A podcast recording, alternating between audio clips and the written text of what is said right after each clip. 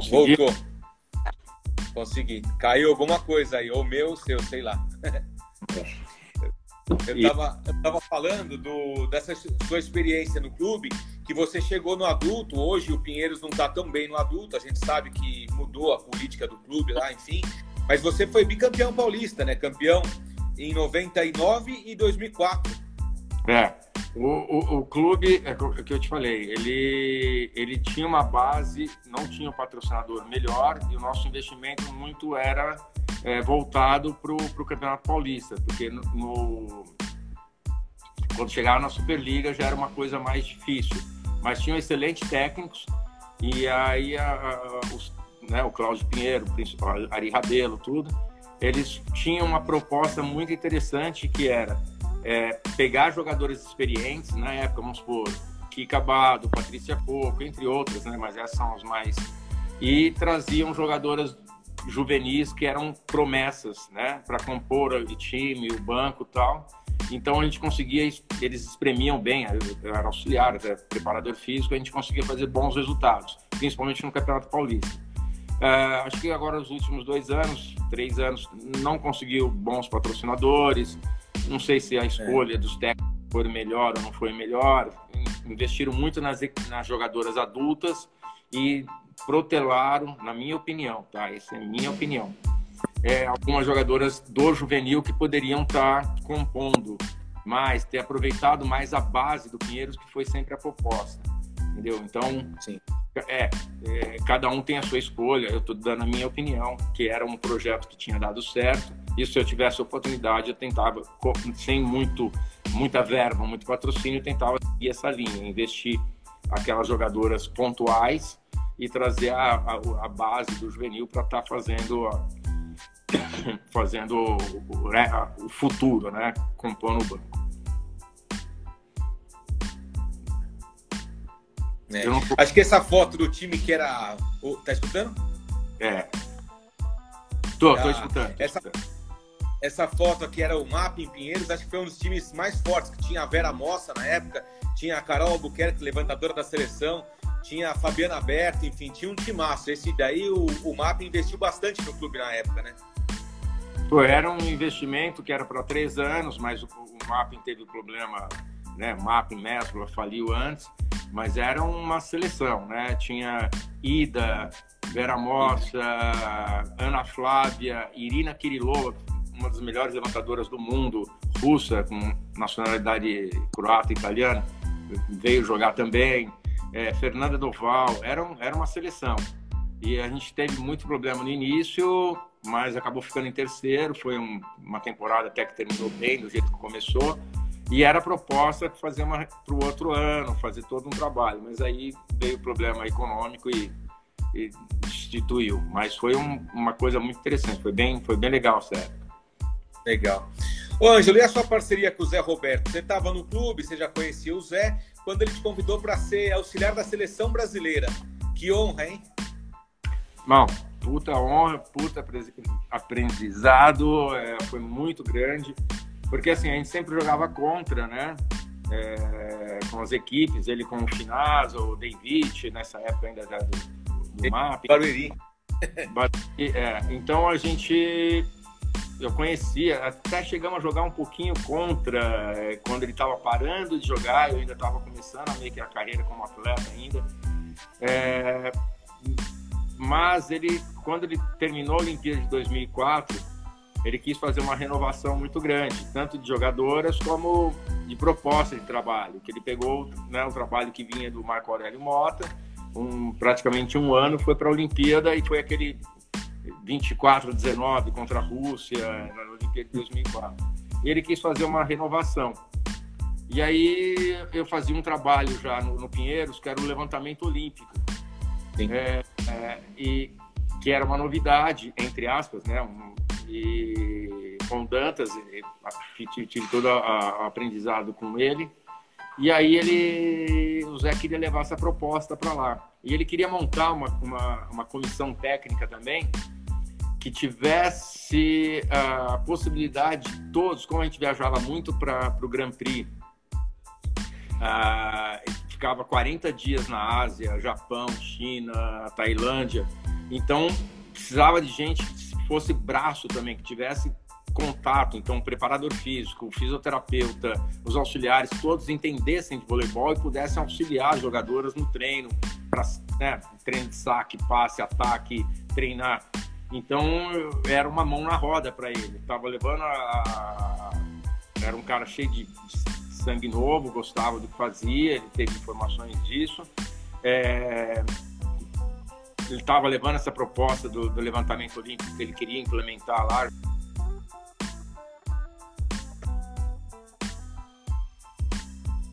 E também eu entendia do, do voleibol, né? Então fazia toda essa parte.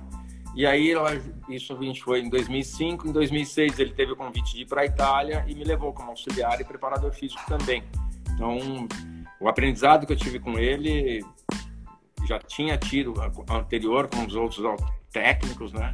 Mas com ele foi a, a, seleção, assim, foi o ápice. Então eu agradeço muito até hoje a ele.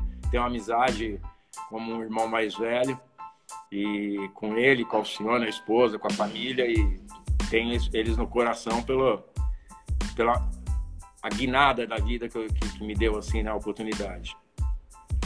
E na seleção você tem um currículo muito bom também, né? Campeão sul-americano 2005, campeão mundial 2006 e tricampeão do Grand Prix 2005, 2006, 2008. Tá bom, né? É, é aí, Copa dos Campeões também, que foi no primeiro ano que o Brasil ganhou a Copa dos Campeões, é, lá no Japão. Aí, desculpa, falando com a minha mãe.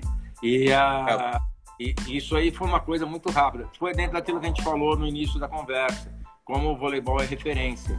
Então, o Zé, na época, em 2004 para 2005, fez uma renovação muito grande, trazendo jogadoras jovens como Sheila, é, Carol Albuquerque, Paula Pequeno, Jaque, Fabiana Claudino, que já era um banco na seleção, já tinha algumas passagens pela seleção adulta, e jogou para os Leões e vamos. E logo no primeiro Grand Prix já ganhamos Grand Prix, que não era esperado pela tudo.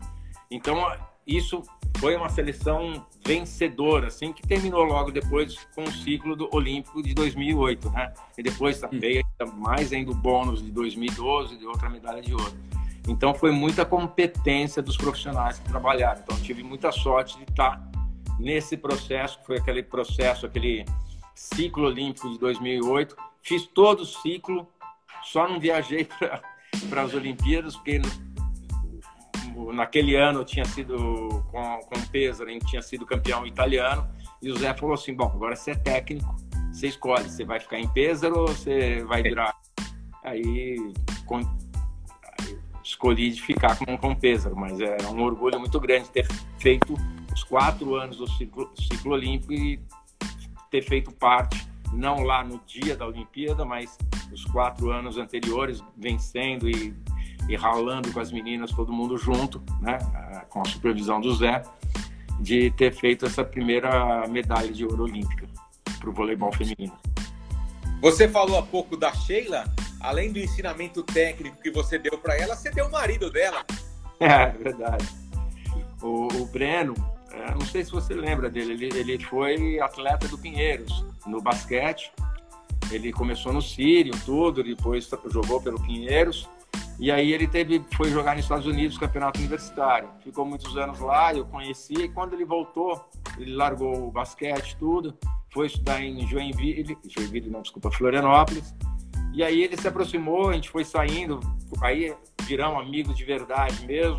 Então ele foi me visitar na Itália, foi me visitar na Croácia, ficava, viramos muito amigos. E uma dessas viagens a gente foi para Morro de São Paulo, e ele falou, pô, eu, falei, olha, tô indo no Réveillon com a Sheila para Morro de São Paulo. Eu tava na, na Croácia, falei, ó, já vou direto para lá. E ele falou, pô, então eu vou também. A gente tinha ido para Ibiza, passeado um pouco antes, ele tinha me visitado, vamos para lá. E aí lá ele se apaixonou, se apaixonaram, já deu frutos. Fui padrinho de casamento deles no civil, no, no, no religioso. E hoje estão com duas menininhas lindas. E é um casamento duradouro e, se Deus quiser, por muito tempo. Mas duas pessoas que, que se uniram e, e, enfim, orgulho por eles dois. Hum. Você tem, como técnico, muita experiência internacional. A gente vai falar um pouquinho agora. Você começou no Pesaro, né, na Itália, ficou quase de 2006 a 2010 lá, tricampeão italiano, enfim. Depois foi para a Croácia, foi para a Turquia, foi para Azerbaijão, foi para a Bielorrússia, enfim. E na, CB, na CBV, você tem vontade de voltar como auxiliar ou até mesmo como técnico? Então,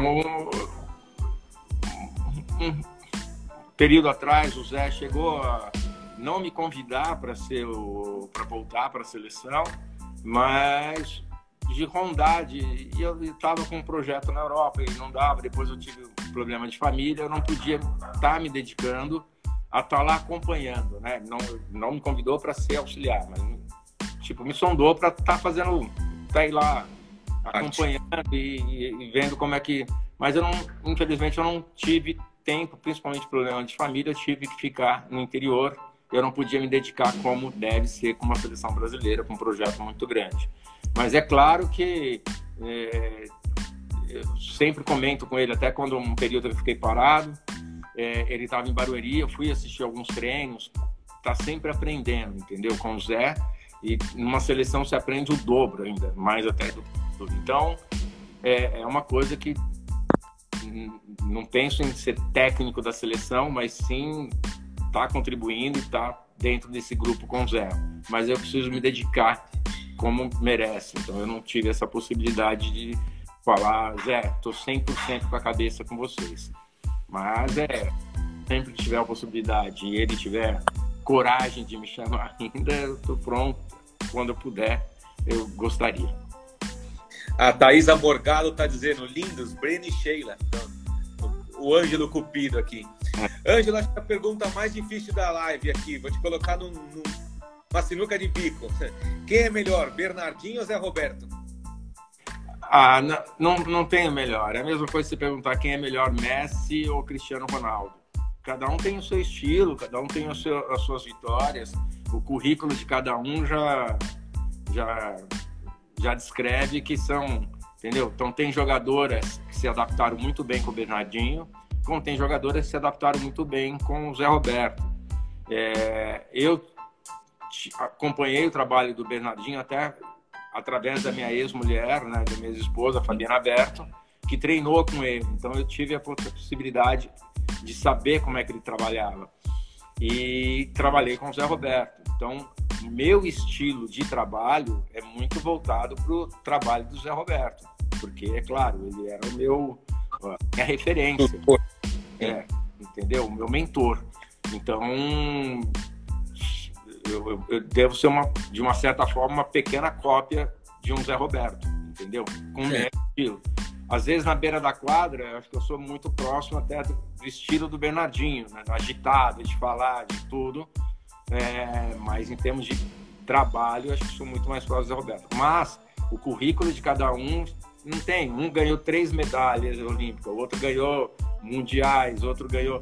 Então, cara, eu gostaria de ser metade de qualquer um dos dois, já estava bom. Então não tem como comparar. Cada um no seu estilo e os dois vencedores. E sorte, como eu falei, ou nós falamos no início novamente, o Brasil é o que é hoje, de referência do voleibol mundial, graças a esses dois também.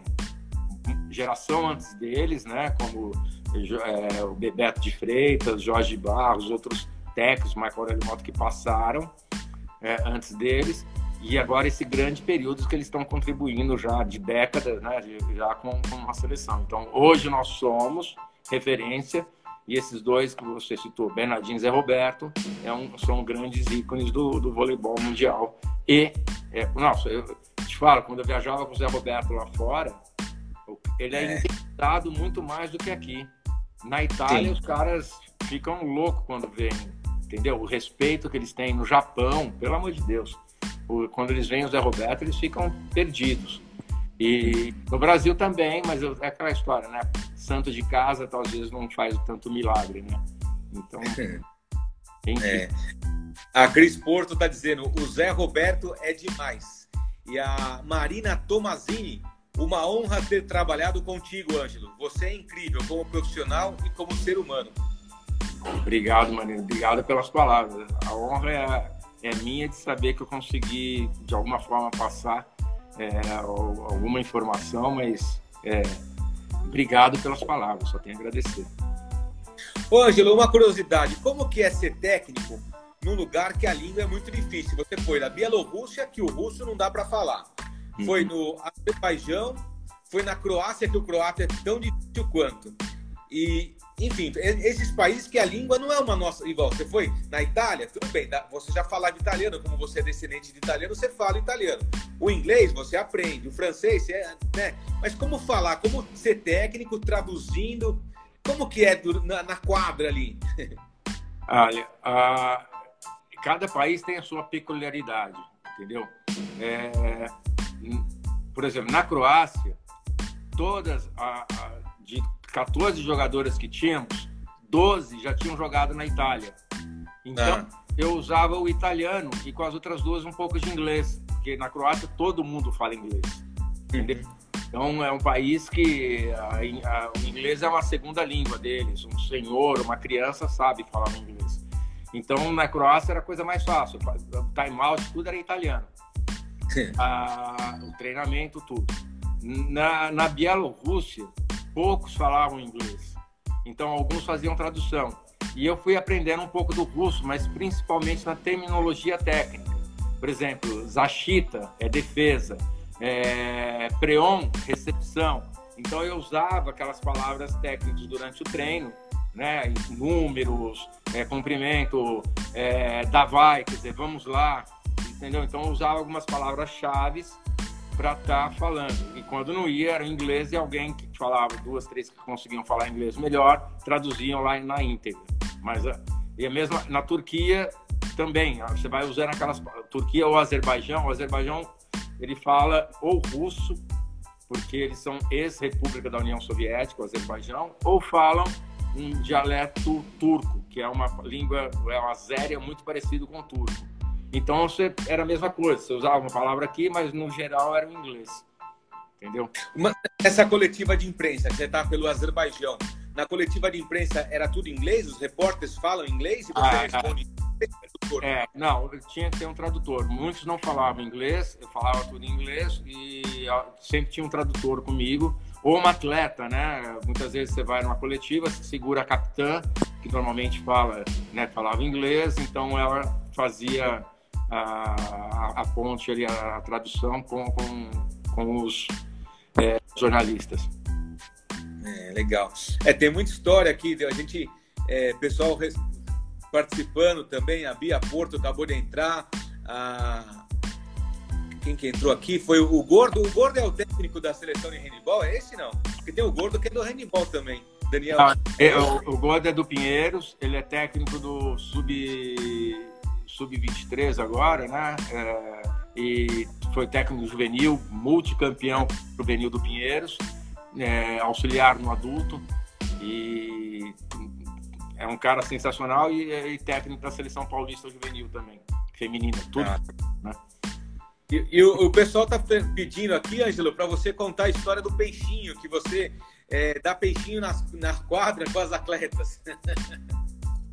É, é uma das peculiaridades que às vezes é muito engraçado essas histórias aí, porque eu tive, assim, eu, eu fico muito agitado na beira da quadra e, e, foi muito engraçado lá na Itália, estavam acostumados o técnico sempre com a prancheta na mão, o jogo acontecendo ou não, eles friam e o máximo davam uns gritos com as jogadoras.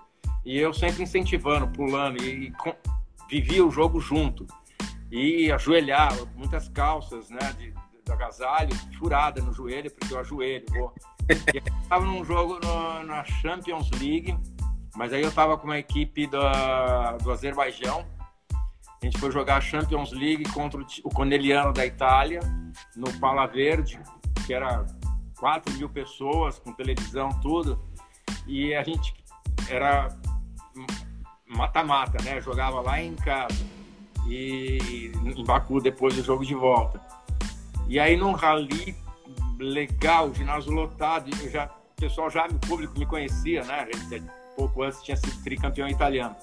E aí espirrou a bola da, da, da, da, da defendeu, espirrou para trás e no rally foi parar lá no canto, no, no, banco, no rally eu fui peguei de peixinho. A hora que eu, eu entendi o que eu fiz, eu levantei cabeça baixa, o ginásio todo aplaudindo, 44 mil pessoas aplaudindo, gritando, e era a torcida adversária. E aquilo ali é. depois rodou o mundo inteiro. Aí o jogo de volta, em Baku, bom, a gente acabou que perdeu de 3 a 2 coletiva de imprensa perguntava mais para nós que tínhamos perdido o jogo, né, pela, do que para o próprio vencedor.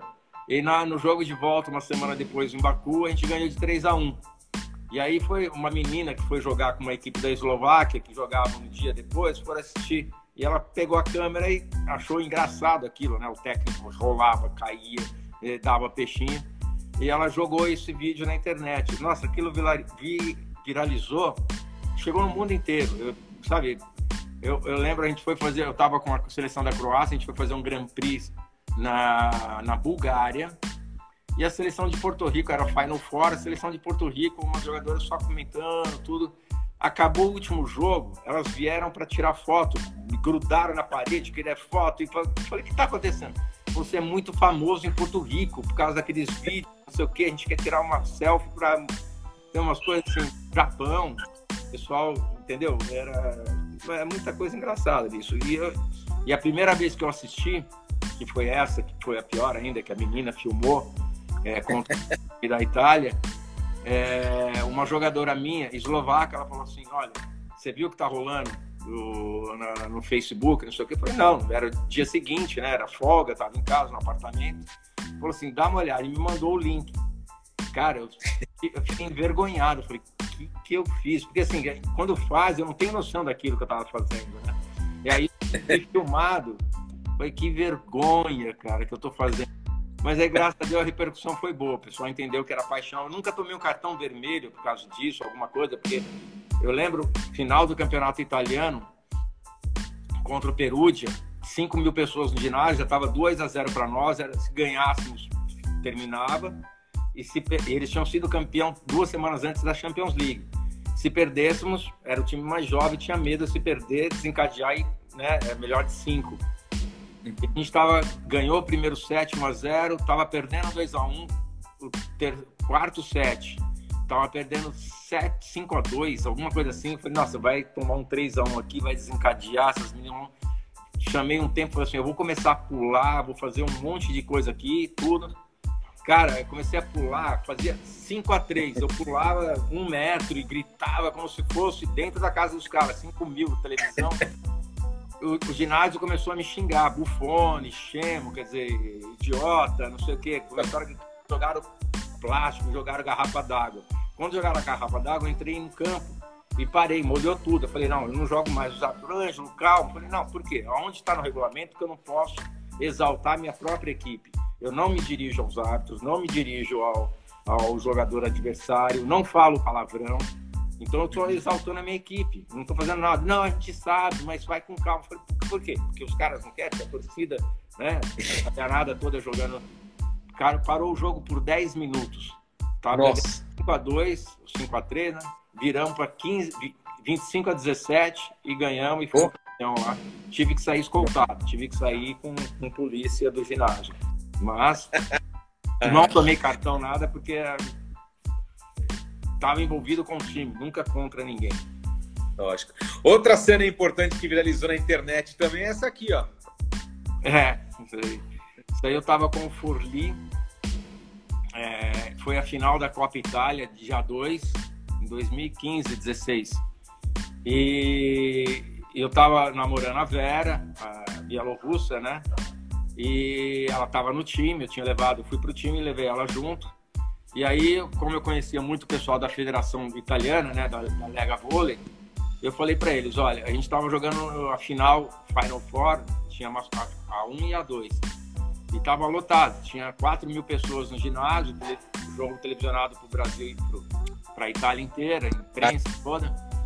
Aí eu falei, chamei o cara, falei assim, olha, se a gente for campeão, eu comprei um anel, vou pedir ela em casamento. Legal? Ele falou, pô, para nós é uma puta publicidade né? Uhum. Eu falei, bom, eu, pra mim não é publicidade, pra mim é uma coisa diferente, quero é. E aí, ela é bielorrussa, não fala bem italiano. A gente estava no pódio, o cara pegaram o microfone e chamaram. é, o ginásio, falei, 4 mil pessoas, chamaram, ela falou assim, tipo, eu me escondi com o anel, deram o microfone para ela, ela falou assim, mas por que, foram chamar? Eu não falo italiano bem, não falo direito, para que, que? O que, que tem a ver? Aí eu cheguei por trás, ofereci o anel, aí ginásio todo chorando.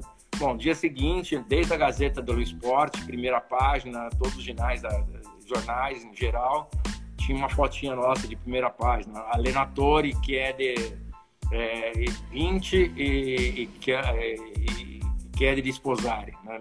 Sim, o campeão, o técnico campeão. foi campeão e ainda pediu em casamento. Então, o italiano é muito romântico, aquilo ali viralizou também na, na própria Itália. Ah, que legal, tem boas histórias.